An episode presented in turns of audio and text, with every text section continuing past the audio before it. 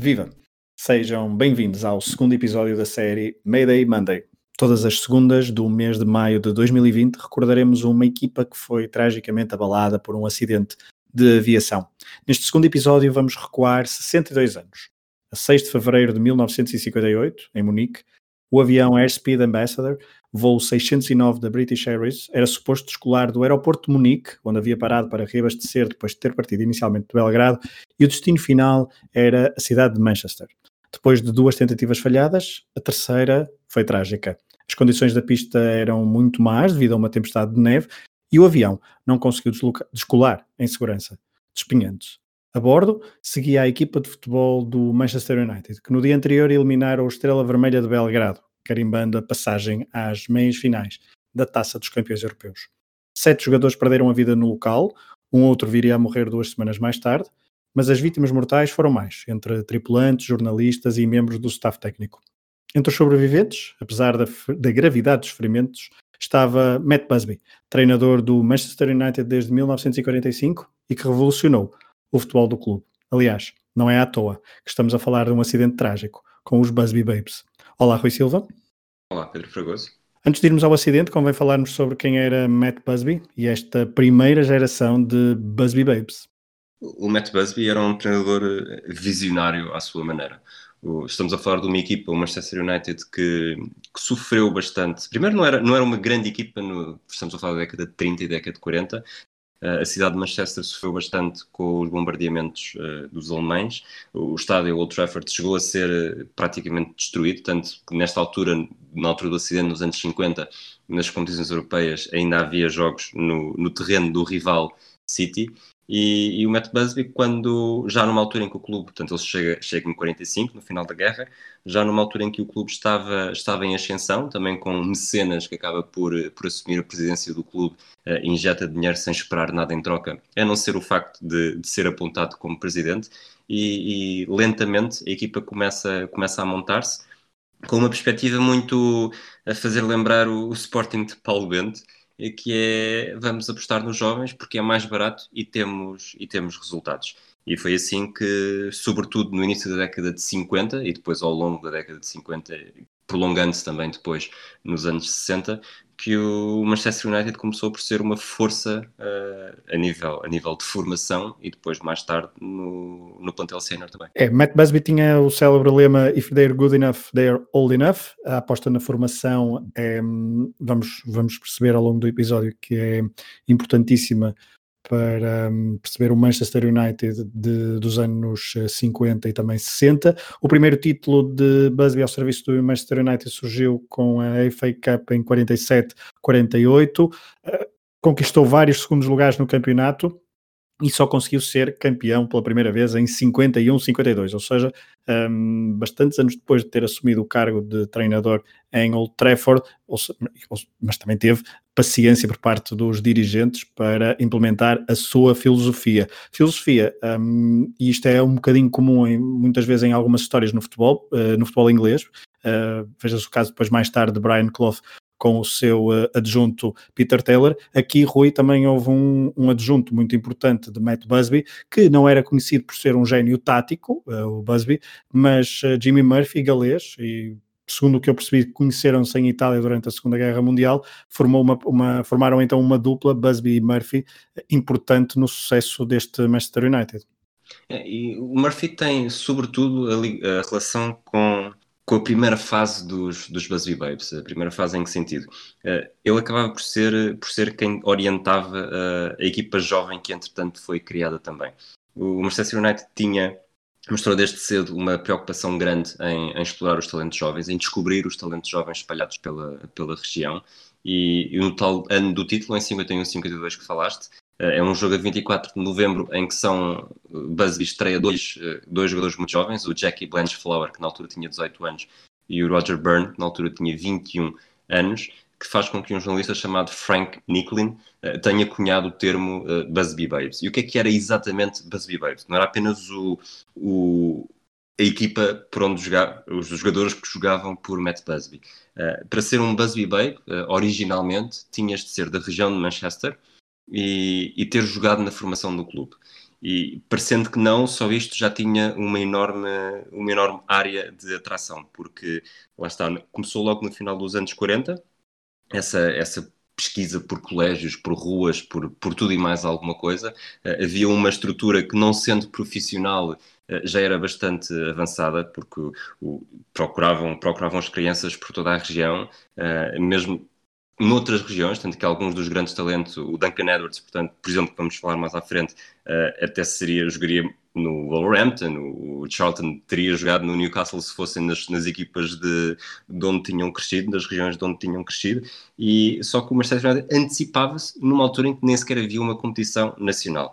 Uh, tinha uma ou duas senhoras com, com grandes, vamos chamar, uh, residências, hostelagens, que acabavam por, por receber estes jogadores, que chegavam a ter 12 uh, em cada casa. E assim, quando, quando a, Associação de Futebol Inglês decidiu criar a, FA Youth Cup no final de 52, já o Manchester United estava muitos passos à frente dos rivais. E tanto assim foi que, que a equipa acaba por vencer as primeiras cinco edições, entre 53 e entre 57. Uh, eh, na primeira equipa campeã, em 52-53, uh, havia Bobby Charlton e mais 11 jogadores que acabariam por chegar à equipa principal.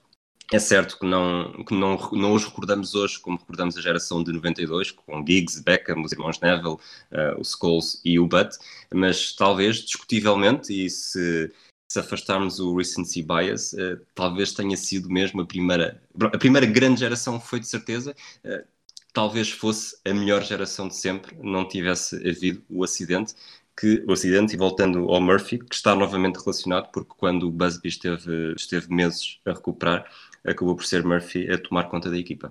Exatamente. Um, vamos avançar então para 50, 58. Estamos a falar de uma. O, o acidente dá-se um pós-jogo europeu. Uh, Rui, o Manchester United no ano anterior tinha-se estreado uh, nas, nas, competições europeias. Aliás, uma equipa inglesa tinha-se estreado na, nas, na Taça dos Campeões Europeus em 56 57. Curiosamente, uh, o Manchester United é dominado pelo Real Madrid, que, que viria a vencer a competição em 57, 58, isto porque o Busby levou ao título, foi, foi, o Manchester United foi bicampeão em 55, 56, 56, 57, na edição então da Taça dos Campeões Europeus 56, 57, 58, um, a deslocação a Belgrado, depois de uma vitória em casa por 2-1, um, marca então, eh, é uma, é uma data importante para percebermos eh, depois o acidente em Munique. O, portanto, em 56 57 a equipa jogou sempre no, no Main Road, na equipa, o estádio do, do City. Em 57 58 havia, havia a tal hum, perspectiva de conseguir fazer mais, conseguir chegar mais longe, depois de ter sido eliminado pelo Real Madrid nas meias finais. Uh, passou sem qualquer dificuldade pelo Shamrock Rovers e depois pelo Dukla de Praga. Uh, Estrela Vermelha foi, foi o, o obstáculo rumo às meias finais. Uh, a vitória 2-1 em casa não seria, não seria muito confortável, mas na segunda mão, e apesar de um, de um 3-3, Uh, estiveram a vencer por 3-0 e estava quase, quase tudo ao alcance. A equipa ia para, ia para a meia final, sabia quem é que poderia defrontar os jogadores preferiam reencontrar o Real Madrid, uh, depois acabaria por ser, por ser o Milan, mas, mas a eliminatória foi muito diferente do que se pensava quando, quando o final do jogo em, em Belgrado, com uma neve uh, a nevar abundantemente, uh, que, que acabaria por ser depois. Neve, que estava também, era a situação em Munique, onde o avião uh, parou para reabastecer antes de rumar definitivamente um, a Manchester e dá-se então a, a, tragédia que falamos uh, logo no início. Rui, foram vários os jogadores que perderam a vida, uh, outros também sobreviveram. Um, é um acontecimento, portanto, que tira a vida a oito jogadores, sete deles imediatamente no local, mas um deles apenas algumas semanas depois, e que era que, hum, descrito como talvez o maior prodígio, pelo menos a julgar pelas, também pelas palavras de Bobby Charlton, que dizia que sempre disse que sempre se sentiu inferior apenas a um jogador, Duncan Edwards. É, o Duncan Edwards, nós depois podemos ir lá, mas era, mesmo um, um, herói, um ídolo para toda a gente. Uh, eu só há um jogo disponível, pelo menos que eu tenha conseguido encontrar uh, dele, da final da Taça de Inglaterra em 57. Confesso que o jogo pode não ser o melhor para para analisar alguma coisa, até porque, porque há uma lesão do guarda-redes desde cedo e o, e o Manchester United acaba por ter a sua estratégia muito, muito influenciada e o Edwards, que jogaria numa posição mais, mais central do meio campo, acaba por jogar praticamente todo o jogo uh, na defesa. Uh, por outro lado, e regressando, regressando ao acidente, é, é curioso como estas, como estas histórias, e que vimos, vimos no Turino, quando na verdade ia ser o Bolonha o convidado e depois acabou por ser o Turino, também aqui há uma, uma cronologia um, que, sendo curiosa, é, é, trágica, porque no, no jogo, na eliminatória com o Dukla de Praga, na, na segunda eliminatória, o, o, regresso de Praga tinha sido problemático. Os jogadores tiveram de apanhar, portanto, a regressar de Praga, um avião até Amsterdão, seguindo depois de barco até ao Reino Unido e comboio até Manchester, com passagem por Londres.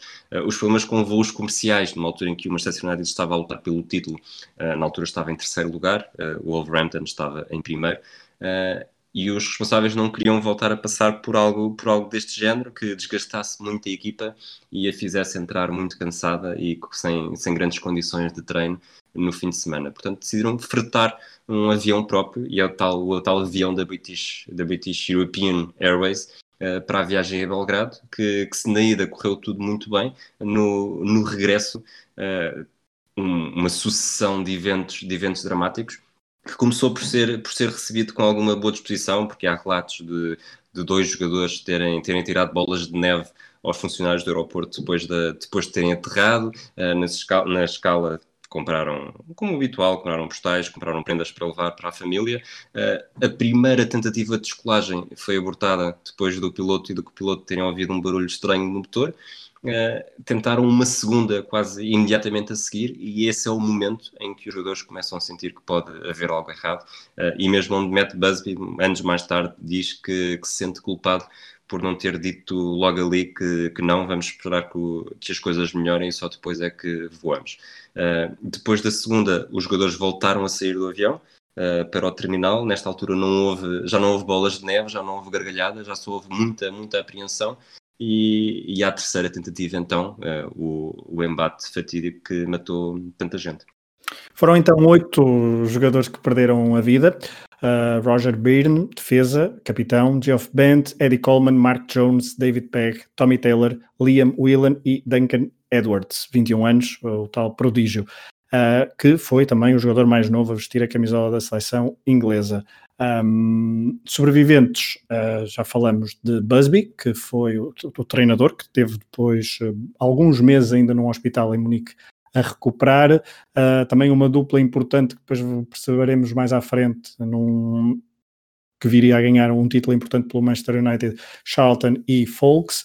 Uh, mas também outros sobreviventes, uh, Johnny Burry e Jackie Blanchflower. Estes dois não voltariam a jogar uh, futebol, Ray Wood, Dennis Violet, Albert Scanlon e Kenny Morgans, para além também do, outro sobrevivente, um guarda-redes que poderemos depois também falar um bocadinho mais uh, de Harry Grigg. Um, para além dos jogadores, houve também alguns jornalistas mortos uh, que perderam a vida, oito, segundo a minha contabilidade, não sei se a tua é, são oito, Rui? Desculpa, oito? Oito jornalistas que perderam, que perderam a vida. Pelo menos eu tinha aqui esta, esta indicação desta contabilidade, uh, para além de membros do staff uh, técnico e outros tripulantes, porque o voo não era exclusivo de um, jogadores e, e pessoas relacionadas com o Manchester United. Sim, havia, havia, havia mais gente, gente que morreu, portanto foram, se foram 23 pessoas a morrer, 21, aliás, 20 no local, uma, uma a caminho do hospital e duas mais tarde. Uh, não foram só jogadores, não foram só não foram só jornalistas, também não foram só pessoas que seguiam com, com o Manchester United, mas seguiam fazendo parte do plantel e da, e da comitiva. E, e, é curioso porque havia, havia lugares vazios, havia lugares, falou-se de, de trocas, um, aqui é um bocado o mito, cruza-se com a realidade, de trocas de lugar, de, de que lugares é que seriam mais que seriam mais seguros para o acidente que depois acabou por acontecer. E, e, voltando à história do, das coincidências trágicas, há a história dos, dos, jogadores que supostamente não viajariam e acabaram por viajar, os jogadores que viajaram não deviam ter viajado.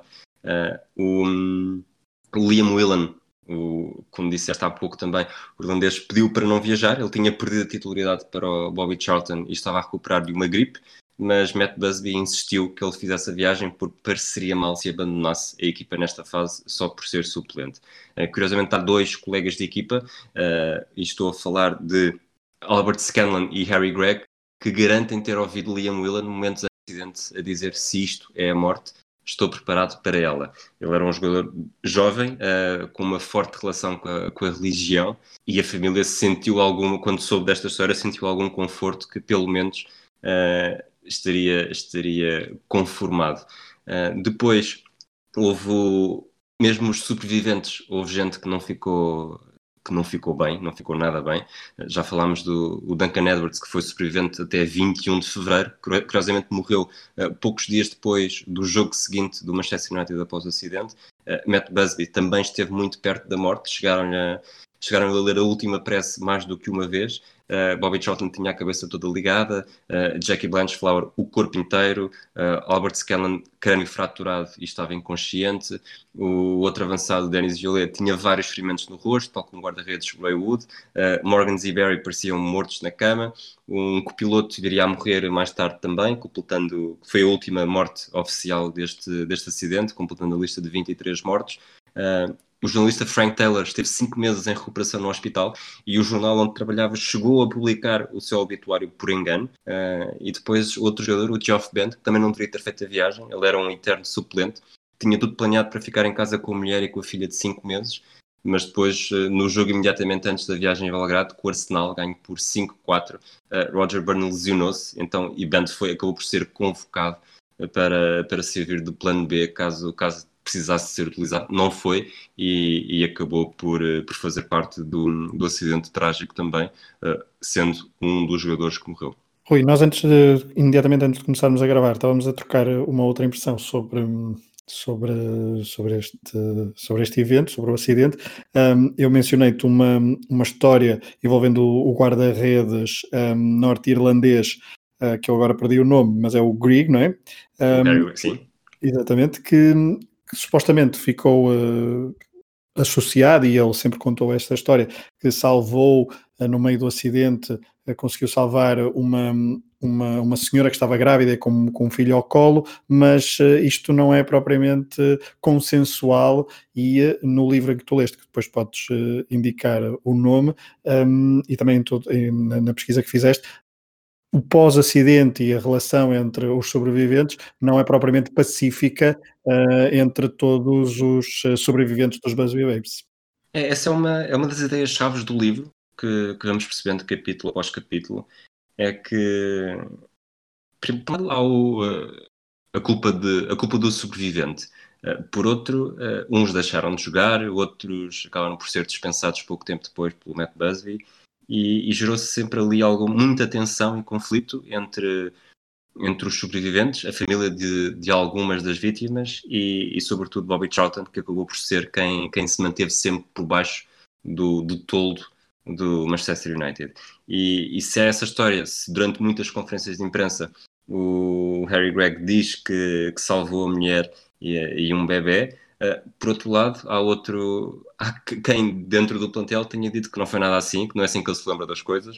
Uh, em conferências de imprensa em que estão os dois, chega a haver esse, essa contradição, e, e mais tarde ele chega a dizer também que, não dizendo o nome do, do Greg, que deviam ter visto quem é que foi o primeiro, quem é que foi o primeiro a correr dali para fora, que é numa, numa clara alusão à história do, da mulher e do bebê.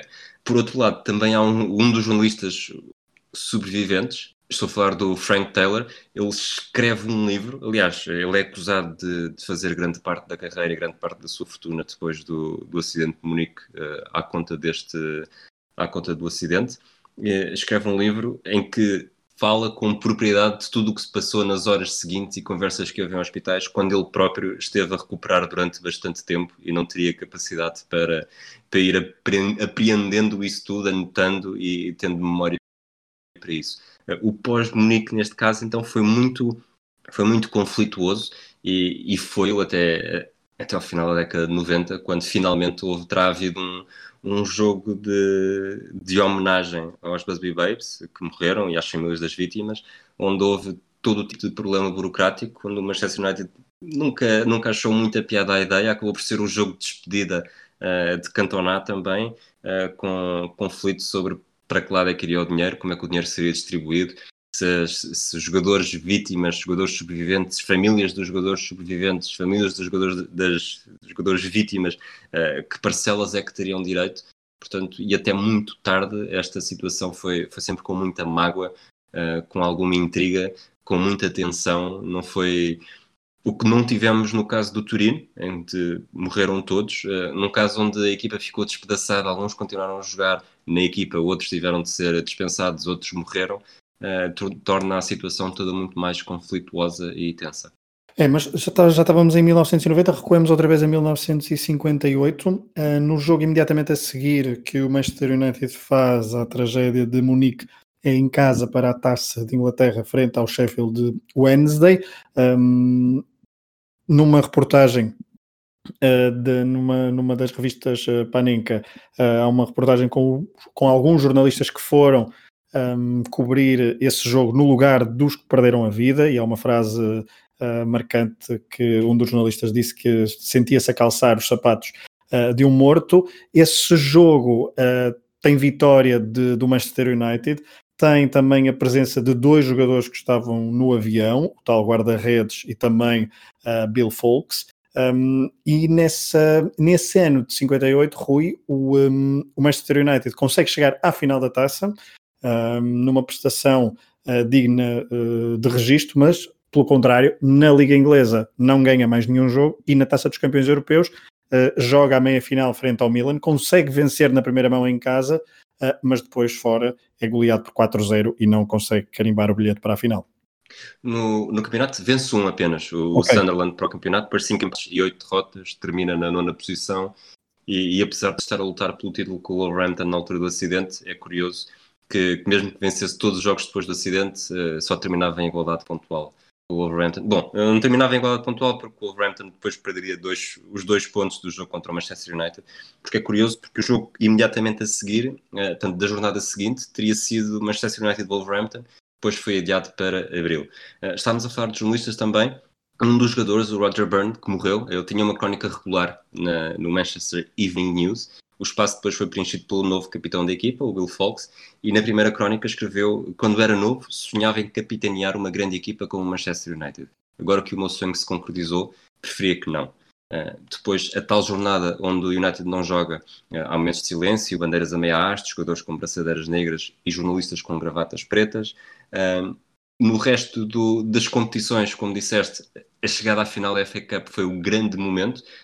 há quatro sobreviventes no 11, o Harry Gregg na baliza, Bill Folks, Bobby Charlton e o Denis Violet, acho que o nome tinha mesmo, tinha mesmo ascendência francesa, uh, o United perde 2-0 e no banco está ainda Jimmy Murphy, porque Jimmy Murphy, adjunto de, um semi-adjunto de Matt Busby, porque também, era, também orientava a equipa, a equipa mais jovem e a Irlanda do Norte, uh, na altura não tinha viajado para Belgrado porque estava precisamente num jogo, num jogo da seleção e acabou por ser ele a pegar uh, a pegar na equipa nesta fase, embora Matt Busby tenha assistido ao jogo de muletas. Uh, na Taça dos Campeões Europeus, como disseste, uma vitória por 2-1 em Old Trafford, num jogo muito, muito sentimental. Uh, depois não, seguiu, não conseguiu segurar a vantagem em San Siro, perdendo por 4-0. Falando ainda de Jimmy Murphy, que, que treinava Gales e não a Irlanda do Norte, uh, ele tinha sido responsável pela equipa, pela equipa jovem do clube e que em tempos chegou a contratar um guarda-redes adversário depois de uma vitória por 23-0, só para garantir que o, que o, jogador, que o guarda-redes goleado, a pessoa uh, humilhada, não desistia do futebol. Rui, continuamos no pós-58. Esta foi a época que teve que terminar, de 57-58, logo após a tragédia de Munique. Um, Matt Busby continua ao serviço do, do Manchester United uh, durante toda a década de 60, em que se dá uma nova reconversão de, de, da equipa, um, consegue juntar, portanto, Bobby Charlton consegue uh, continuar a carreira e é uma das figuras nos anos 60 do, do Manchester United, uh, ao qual, portanto, junta-se então, juntam-se dois jogadores importantíssimos para perceber depois a, a, vitória em 68 na Taça dos Campeões Europeus, dois jogadores, um deles é um jovem uh, norte-irlandês, George Best, mas também chega um jogador, curiosamente, do, do Torino, não é? Portanto, está aqui um bocadinho ligado em relação ao episódio anterior que falamos, uh, um tal de Dennis Law em 1962, e os três juntos são muito importantes para. Um, para percebermos o que é que o Manchester United ganhou uh, na década de 60, portanto o primeiro título que depois de Munique é a FA Cup em 1963, conseguem vencer depois o campeonato em 65 e 67, mas a grande conquista foi em 1968 na Taça dos Campeões Europeus, frente ao Benfica na final de Wembley, uh, era a primeira vez que uma equipa inglesa chegava à, à final da Taça dos Campeões Europeus e, e curiosamente eliminou o Real Madrid a grande potência no início, no, fi, no final da década de 50 início da década de 60, nas meias finais, com um golo de Folks eh, em Madrid, um golo decisivo na segunda mão, ele que tinha estado e era um dos sobreviventes da tragédia de Munique. E acontece precisamente 10 anos depois. Uh, como tu disseste, já falaste dos, dos sobreviventes, aqui termo literal e figurativo, com Busby ainda era o treinador, uh, Charlton joga essa final e tinha estado no acidente e marca dois gols nessa final, e Folks também estava no 11 e tinha estado no acidente. Uh, temos, temos o Dennis Law, que era um dos melhores jogadores, mas contratado ao Turino, e recordo que nesta altura o Manchester United sobrevivia sobretudo através do, da sua formação, e, e, também foi assim que, que, resistiu após o acidente. Chamou mais, mais jogadores jovens ainda, contou com algum, recrutou alguns jogadores uh, não profissionais no, no, campeonato. Teve algumas, algumas ofertas de jogadores emprestados, inclusive do, do Liverpool, mas, mas depois manteve a sua, a, a sua filosofia.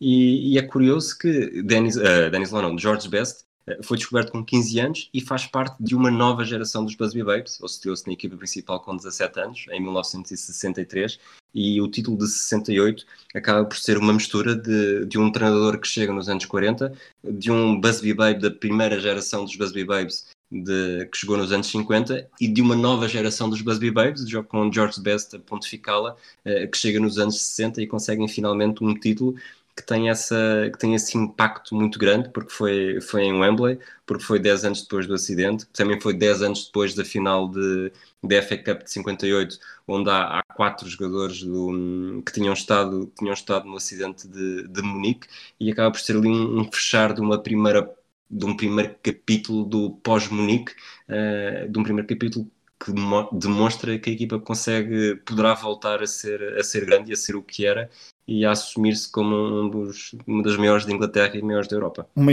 algo que não era antes da chegada de, uh, de Matt Busby, que consegue então em 1968 um, levar à glória europeia. Uh, ia-te perguntar, agora estava aqui a, a pensar, estava a, ia perguntar-te se uh, o sucesso, por exemplo, num, em, em, décadas e em anos mais recentes de, de, Alex Ferguson e a permanência também de Ferguson um, ao longo de tantos anos no Manchester United, teria sido possível se não houvesse este histórico no, no, no clube uh, que falamos de, de, de, Busby e também dos Busby Babes. É, há muitos pontos de toque entre, entre Busby e Ferguson. Eh, chegam quando a equipa não está bem, conseguem, conseguem ter a paciência de quem, de quem faz a gestão, porque não ganham, demoram, demoram a ganhar. Uh, beneficiam de uma grande geração de jovens, uh, embora em alguns casos eh, sobretudo no caso de Busby, não seja necessariamente beneficiar quando ele é um dos grandes, um dos grandes obreiros dessa estrutura que foi, que foi criada entretanto, e depois aproveitam essa, essa espinha dorsal para, para garantir a hegemonia a nível interno e, e europeu.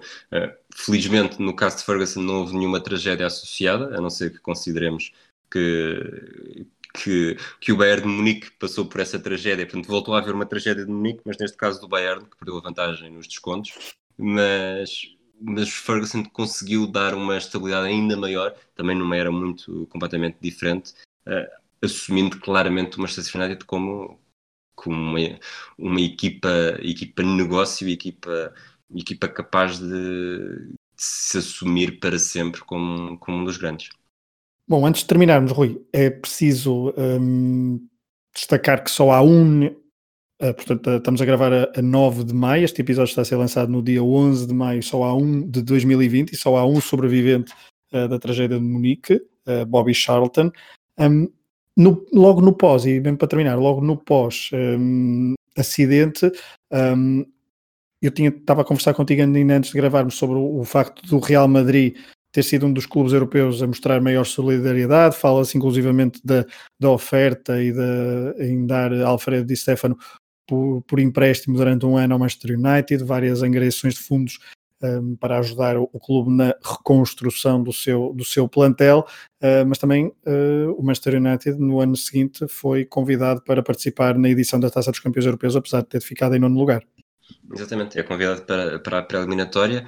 Uh, o sorteio chega a ser feito, portanto, o Manchester United ia defrontar o Young Boys da, da Suíça, portanto, Buzzy Babes contra Young Boys, e só que a Football League foi contra, foi contra a ideia, uh, impediu o Manchester United de participar.